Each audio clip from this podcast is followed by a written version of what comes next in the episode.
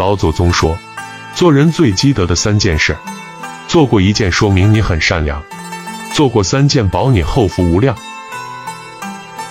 一，孝顺自己的爹娘。老话说，世上最大的善，就是供养爹娘。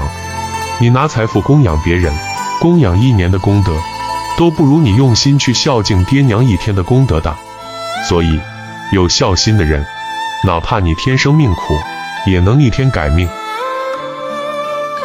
二，常说吉利的话。你有没有发现，一个人嘴不饶人的人，命运多半都是坎坷不顺的，要么是身体不好，要么是事业不顺。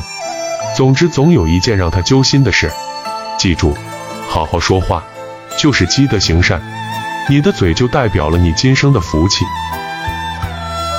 三，对别人的帮助从不吝。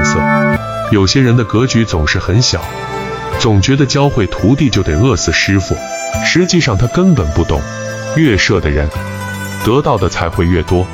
老师越教学生，功底就会越深。